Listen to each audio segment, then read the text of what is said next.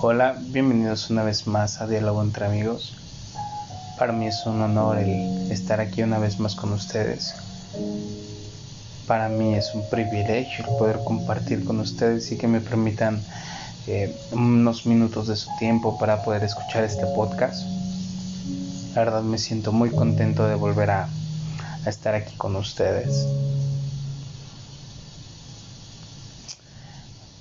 Hoy te quiero hablar de algo muy importante en nuestra vida, que es aprender a ver lo invisible. Sabes, muchas de las veces nos preguntamos qué va a ser mañana, qué va a ser unas horas después, qué va a ser incluso de nuestra vida en un futuro. Y muchas de las veces nuestro futuro es incierto porque realmente eso es. Nuestro futuro es incierto. Hubo una persona que, que trató de ilustrar esto de una manera extraordinaria. Este varón hizo un experimento con su familia y, y puso a jugar a sus pequeñitas. Apagó la luz de la habitación y puso algunos obstáculos en, la habitación y, las hizo en, grupos para que una fuese la que guiase y la otra fuese la que obedeciera y pudiera llegar del principio de la recámara al lugar a donde estaban ellos.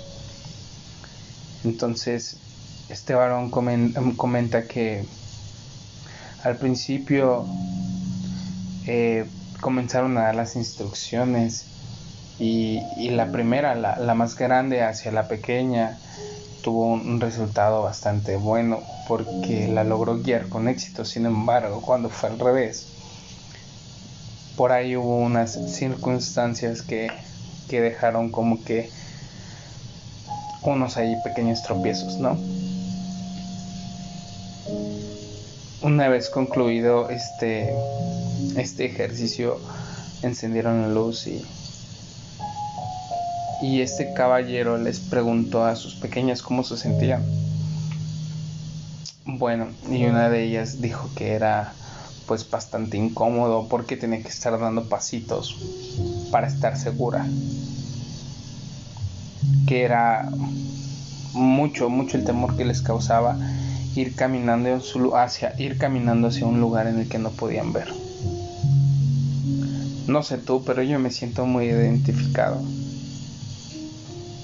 a nosotros, muchos de nosotros como adultos no nos gusta la oscuridad. Nos aterroriza la oscuridad. Algunos incluso pueden dormir con la luz encendida y, y no pueden vencer ese miedo a la oscuridad. Pero, pero ¿sabes algo? Nosotros a veces andamos en la oscuridad. Al igual que esta pequeñita, nosotros nos quejamos muy seguido del temor que nos produce caminar hacia un lugar en el que no podemos ver. Que al igual que la otra pequeña, frecuentemente damos pasos tímidos para no caer. Y vaya, tenemos muchos motivos para ser precavidos. ¿Por qué? Porque estamos ciegos. No podemos ver el futuro, no podemos ver más absolutamente nada más allá del presente. Inclusive, no sé, podría decirte que no, no con certeza, no, no tengo la seguridad de poder terminar este podcast. Y, y, ni tú tienes la seguridad de que lo puedas terminar de escuchar. Y no, no me refiero a que eh, sea una discapacidad. No me refiero a que tengamos dificultad para ver o que estemos un poco ahí ciegos o, usemos lentes. No, no, no, para nada. No me refiero a ninguna condición física. Me refiero a una condición que somos ciegos, ciegos hacia el futuro. Y sabes, eh, esta ceguera es muy común. Es más, es una común, es una ceguera universal.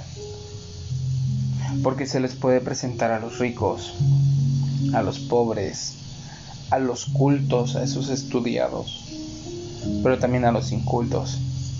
Se les puede presentar a los famosos y quizá a los que por ahí pasan desapercibido. ¿Por qué? Porque el futuro es desconocido. Ninguno de nosotros sabemos cómo resultarán nuestros hijos, nadie sabe qué día morirá, ninguno sabe con, con quién se casará, e, es más, aún si, si se podrán casar. Todos, todos somos ciegos ante el futuro.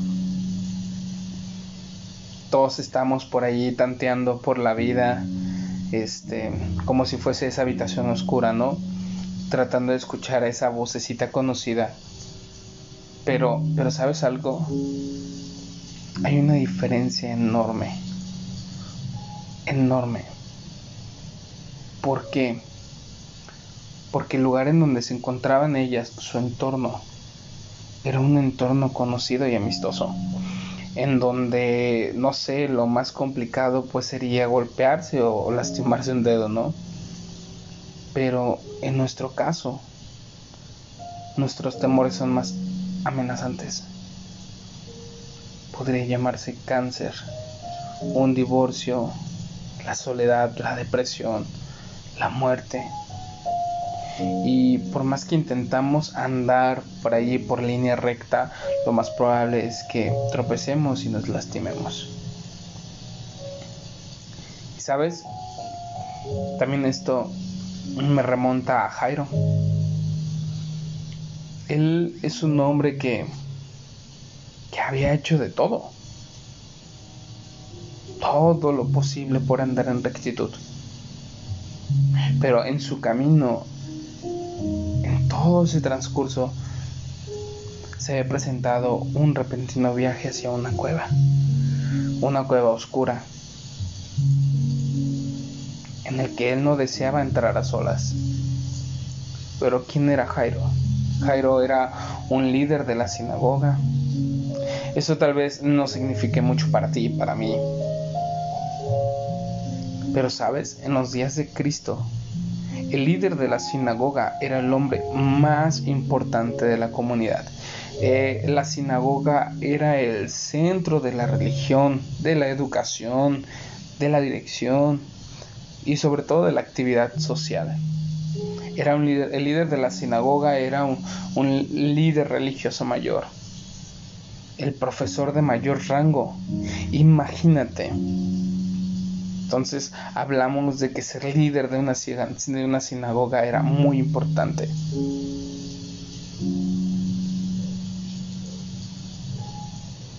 Y sabes, si lo pasamos a hoy día, Jairo tenía todo. Tenía su seguridad de empleo, no hablando ya en situaciones terrenales, pues tenía su seguridad de empleo, tenía su casa, tenía un plan de jubilación, él iba todos los días, ¿no? A convivir con sus amigos. O sea, él tenía todo, todo lo que él quisiera, todo lo que él podía tener. Y sabes, ¿quién podría pedir más después de todo eso? Si tuvieras todo, ¿quién, quién pediría algo más? Sin embargo, Jairo quiere más. Necesita pedir más. De hecho, Jairo cambiaría todo. Todo el paquete de beneficios y de privilegios. Todo lo cambiaría. Por una sola seguridad. Que es que su hija viva. El Jairo que vemos en esta historia no es el líder cívico de alguna, no sé, eh, visión clara. No es una persona que tuviera túnica negra y bien arreglado. En cambio de eso es un ciego rogando por un regalo. Él cayó a los pies de Jesús y le rogaba mucho diciendo, mi hija está agonizando ven y pon las manos sobre ella para que ella sea salva y vivirá. Esto lo puedes encontrar en Marcos 5:23. Él no regateaba con Jesús, hazme un favor y veré que cuiden de ti de por vida. Él no negociaba con Jesús. En aquel tiempo, este, las personas en, en Jerusalén tenían esa costumbre.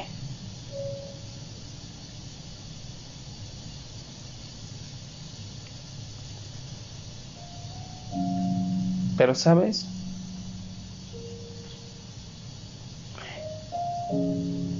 cuando Jairo llegó a los pies de Jesús,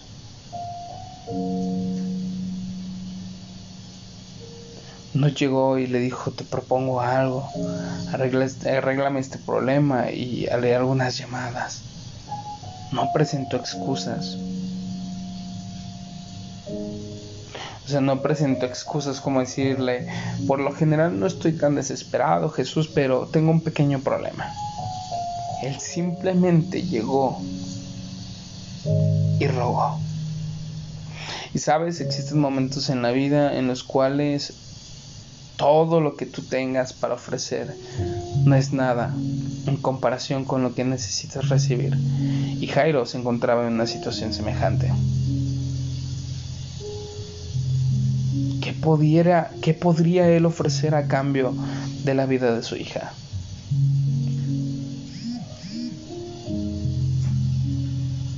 No hay juegos. En esta situación no hay juegos no hay cambio, no hay regatear, no hay mascaradas. La situación era absolutamente simple. Jairo estaba ciego ante el futuro y Jesús conoce el futuro.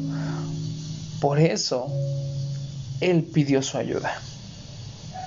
Jesús que ama con un corazón sincero, accede a brindarle y Dios, que sabe lo que significa perder a un hijo, da poder a su hijo. Pero antes de que Jesús y Jairo logren avanzar mucho, son interrumpidos por unos emisarios que vienen de su casa. Imagínate esa situación, ¿no?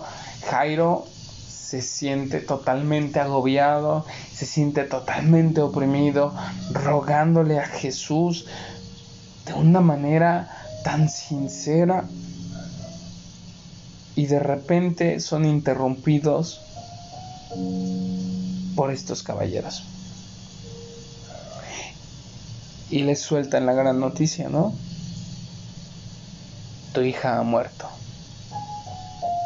¿Para qué molestas más al maestro si tu hija ya murió? No, no, no me puedo imaginar cómo, cómo se siente Jairo.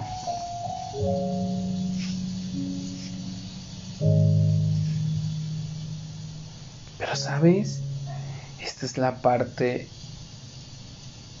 en donde esta historia se vuelve conmovedora. Jesús cambia de ser guiado por Jairo a guiarlo a él. De ser convencido por Jairo a convencerlo a él.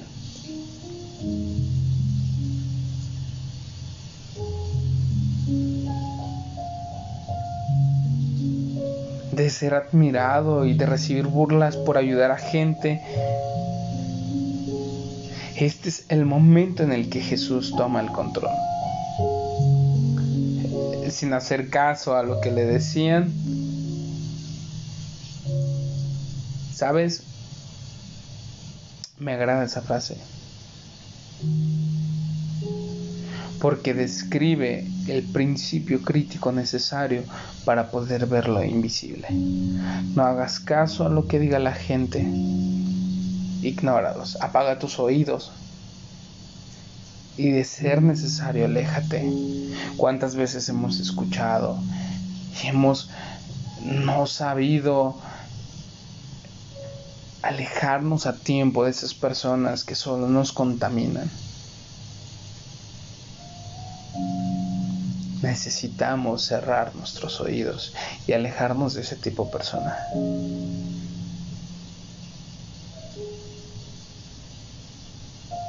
No les prestes atención porque si no, tú y yo nunca llegaremos a ningún lado.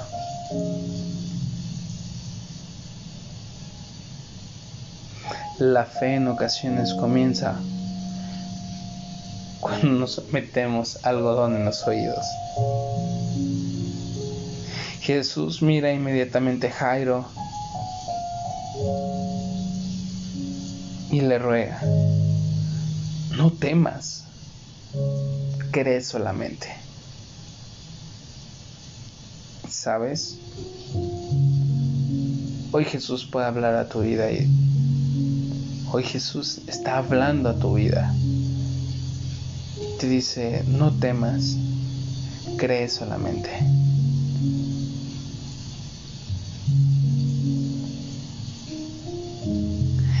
Jesús incitó a Jairo para que vea lo invisible. Cuando Jesús dice, cree solamente, le está diciendo que no limite sus posibilidades a lo visible. No trates de escuchar solo lo audible.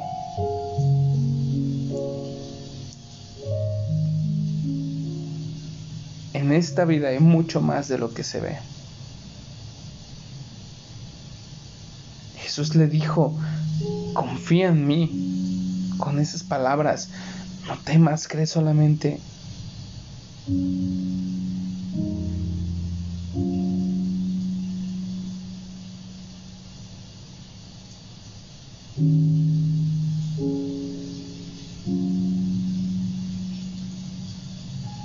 Y sabes,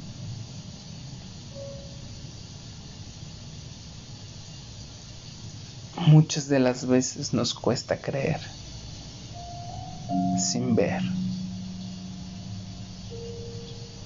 Pero creo que en este momento estamos para únicamente creer solamente.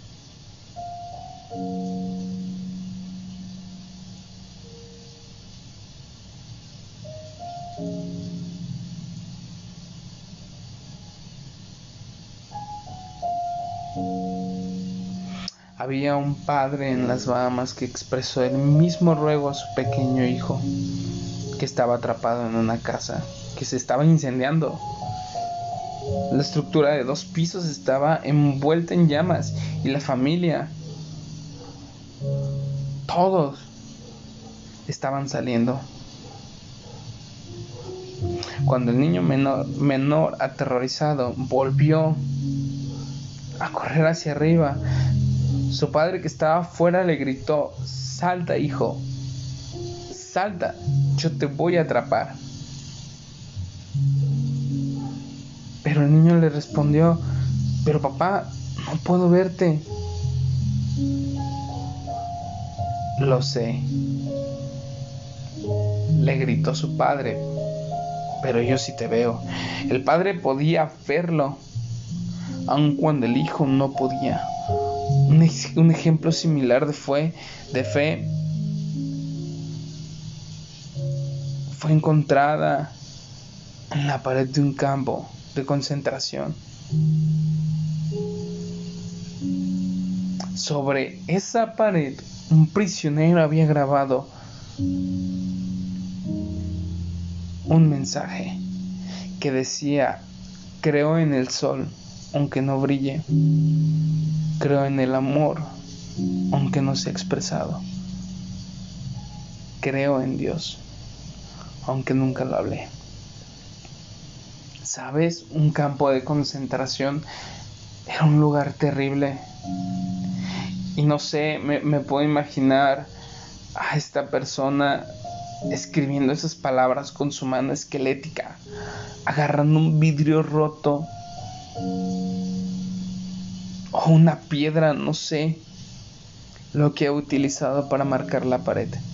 Trato de imaginar sus ojos esforzándose por ver la oscuridad mientras tallaba cada letra.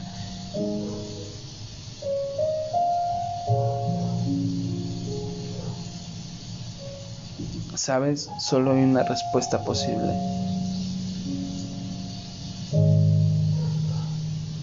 Fue alguien que decidió ver lo invisible y solamente creer. Como escribió Pablo, no mirando nosotros las cosas que se ven, sino las que no se ven, pues las cosas que se ven son temporales, pero las que no se ven son eternas. Y esto lo puedes encontrar en 2 Corintios 4, 18. Jesús le estaba pidiendo a Jairo que vea lo invisible, que elija vivir según los hechos o ver por fe. Cuando nosotros nos golpea la tragedia,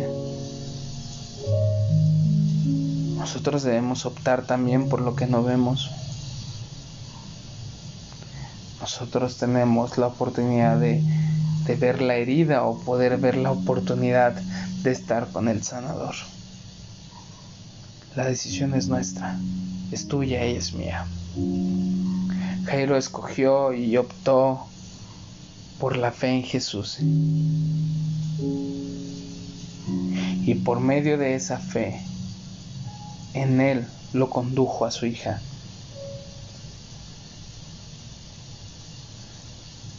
Al llegar a la casa, Jesús y Jairo se encuentran con un grupo de gente que ya hacía duelo. Jesús se preocupó por sus llantos. Le, molestaba que expresaran tanta ansiedad por causa de la muerte. ¿Por qué alborotáis y lloráis? La niña no está muerta, sino duerme. Imagínate ese, ese paisaje, ese panorama en el que en el que Jesús les dice, oigan, oigan, tranquilos, ¿por qué lloran si la niña no está muerta? Solo duerme.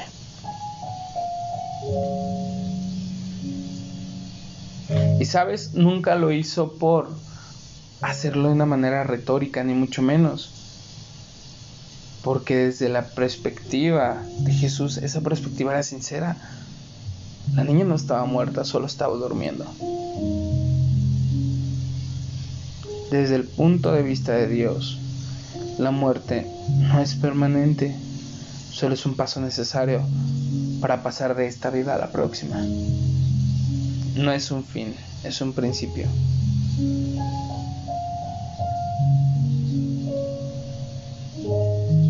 Y sabes,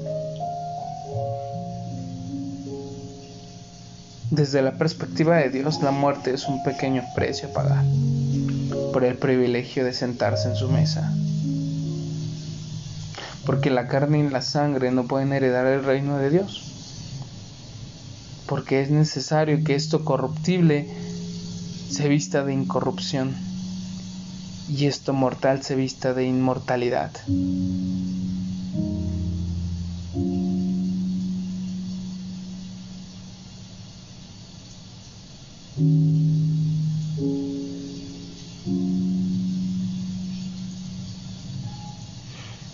Cuando nosotros vemos la muerte vemos un desastre. Sin embargo, cuando Jesús la ve, solamente ve liberación. Y sabes, muchas de las veces para la gente resulta difícil aceptar eso.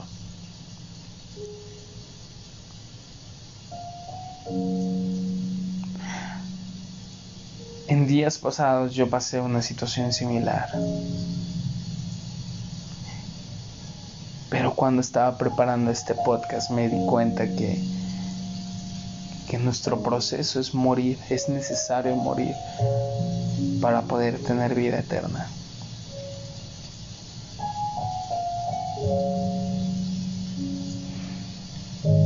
Ahora, Jesús al estar allí echó fuera de la casa a todos los que estaban llorando y que estaban allí haciendo esto.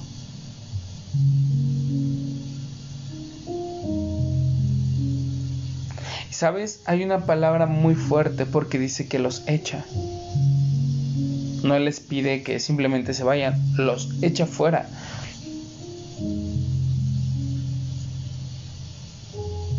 ¿Y sabes por qué? Porque la acción de Jesús fue decisiva. Fue una decisión fuerte.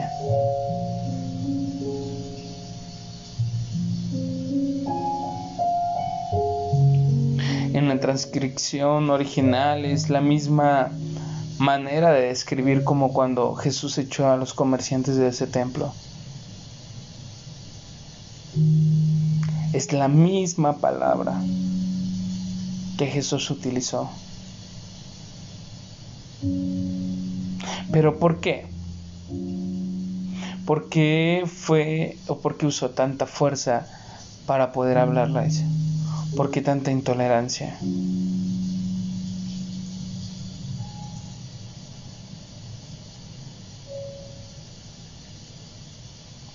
Y a lo mejor tú te preguntarás, ¿por qué?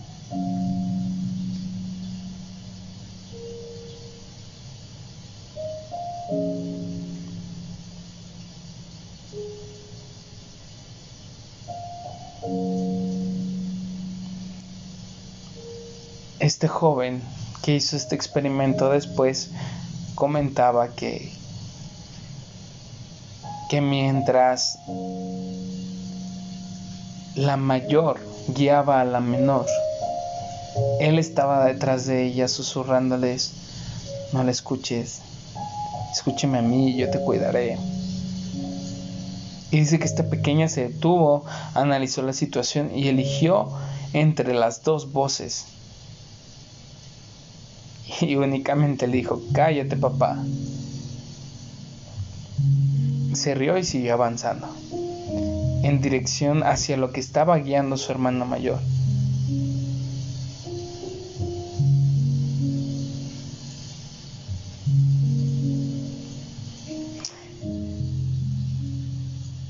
¿Qué es lo que pasa con nosotros cuando intentamos hacer algo y de repente llega una segunda voz y nos susurra y nos dice, tú no puedes, tú no vas a hacer?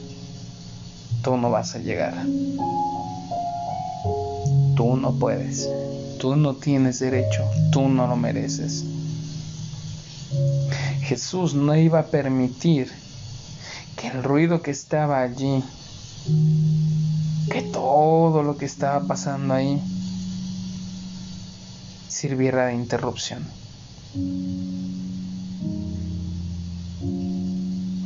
Dios no permitiría que todo ese ruido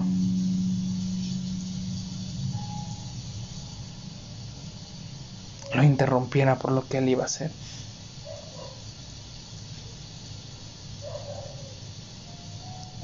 Cuando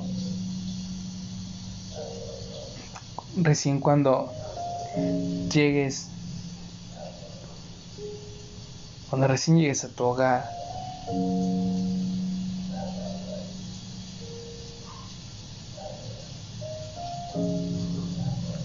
Cuando llegues a tu hogar, ya habrás visto parte de su obra.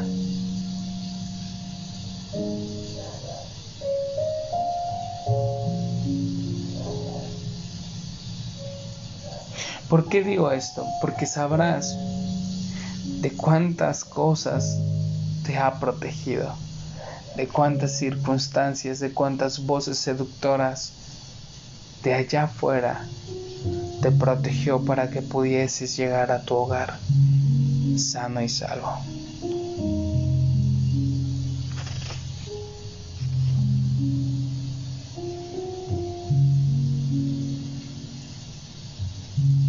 Muchas de las veces menospreciamos o minimizamos todo lo que Dios hace con nosotros y lo tomamos por poco. Quizá Dios no te permitió ese préstamo porque sabía que quedarías estancado en una deuda que no puedes pagar. Quizás en ese momento el poncho de la llanta para evitar que, que tuvieses por ahí un accidente automovilístico. Quizá no te permitió esa oportunidad de trabajo porque podías deslizarte y conocer a una persona y caer.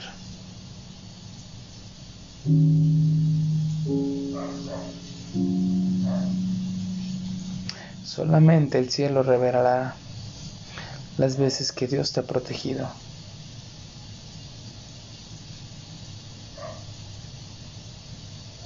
Solo cuando estemos allá veremos cuántas veces Dios nos ha protegido.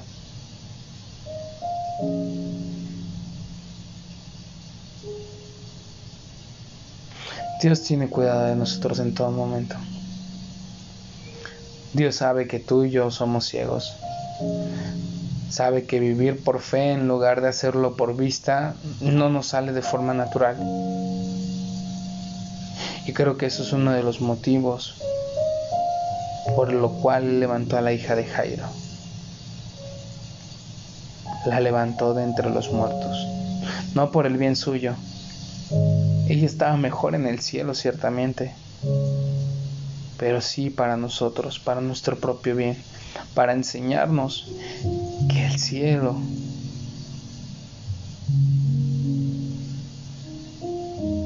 ve cuando nosotros confiamos.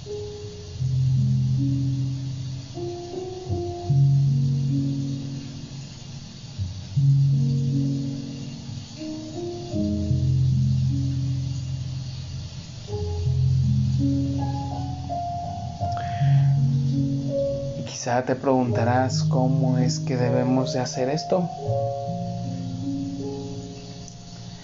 La realidad es que debes enfocarte en una sola voz. Debes de concentrarte en la voz de aquel que te dice, cree solamente.